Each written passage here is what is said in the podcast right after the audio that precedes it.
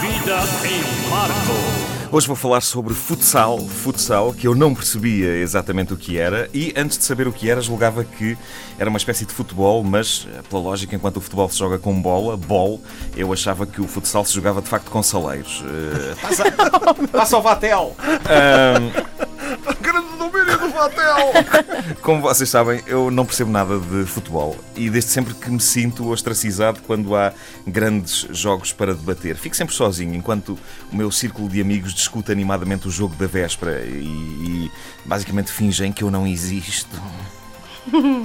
Eu sinto que o futebol, para mim, é como uma espécie de telenovela uh, da qual eu perdi os primeiros 2537 capítulos. Ou seja, eu até podia agora começar a tentar perceber do assunto, mas já perdi tantos episódios que não vale a pena. Já não sei quem é que é casado com quem, quem é que é filho de quem. Não, não vale a pena. Só o esforço de perceber tudo o que ficou para trás não vale a pena. Uh, eu vou estar sempre vários passos atrás dos meus amigos e isso é uh, ridículo. Eles vão estar a discutir o que aconteceu no fim de semana, enquanto eu respondo: é pá, um jogo espetacular foi aquele Benfica-Porto em 1963 porque eu sou assim, eu se me metesse agora a perceber de futebol, eu não queria ser uma espécie de novo rico da bola, todo contentinho, a discutir jogos atuais sem ter qualquer bagagem prévia. Não, não.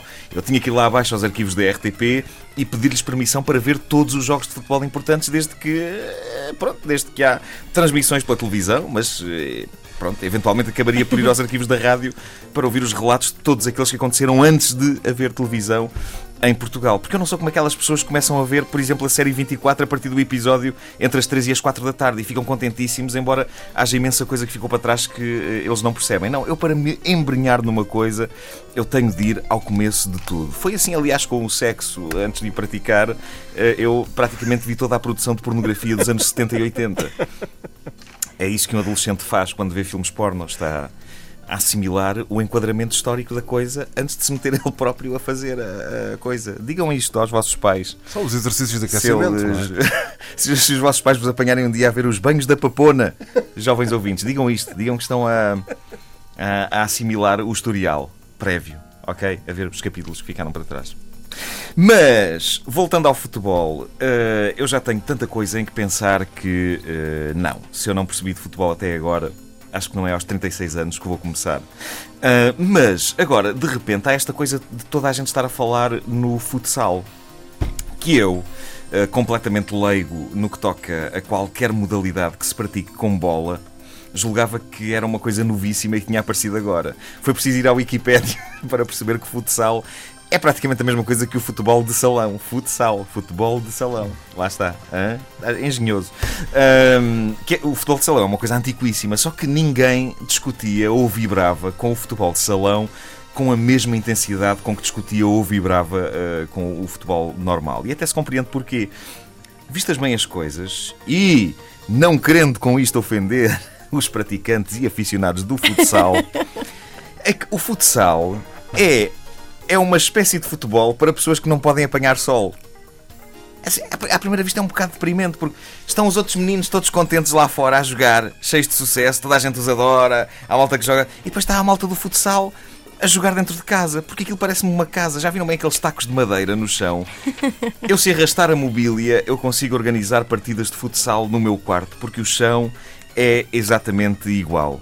Eu vejo uma partida de futsal e fico sempre com a sensação amarga de que eles estão ali porque a mãe não os deixou ir lá para fora. Por isso é que eles ali estão, o sol a brilhar lá fora e eles ali dentro, aos pontapés à bola em cima do soalho. Eu assisti uma vez a uma partida de futebol de salão e no fim fiquei preocupadíssimo. Fui perguntar aos jogadores se queriam ajuda para voltar a pôr os móveis como estavam. Este súbito interesse uh, dos portugueses pelo futsal levou-me a pensar que se calhar está aqui uma grande, uma preciosa chance de eu finalmente começar a interessar-me a sério por uma modalidade. O futebol Marco. normal, como vos disse, já não vale a pena. É o futuro, o futsal pelo... é, é, o futuro. É o futuro. Mas uh, de facto é capaz de não ser mal visto começar a embrenhar-me no mundo maravilhoso do futsal, uma vez que é agora que está a dar-se o grande boom Uh, e eu, para já, fico feliz com este impulso que o futsal está a ter atualmente. Fico feliz pelos jogadores, porque significa o mundo está solidário com eles. Sabemos que vocês estão aí dentro a jogar, pessoal! Ok? Nós sabemos! Vocês estão aí! Uhul!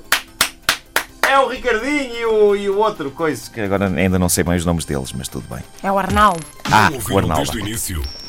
Querem ouvir outra vez? Ouçam esta rubrica em podcast em pina3.rtp.pt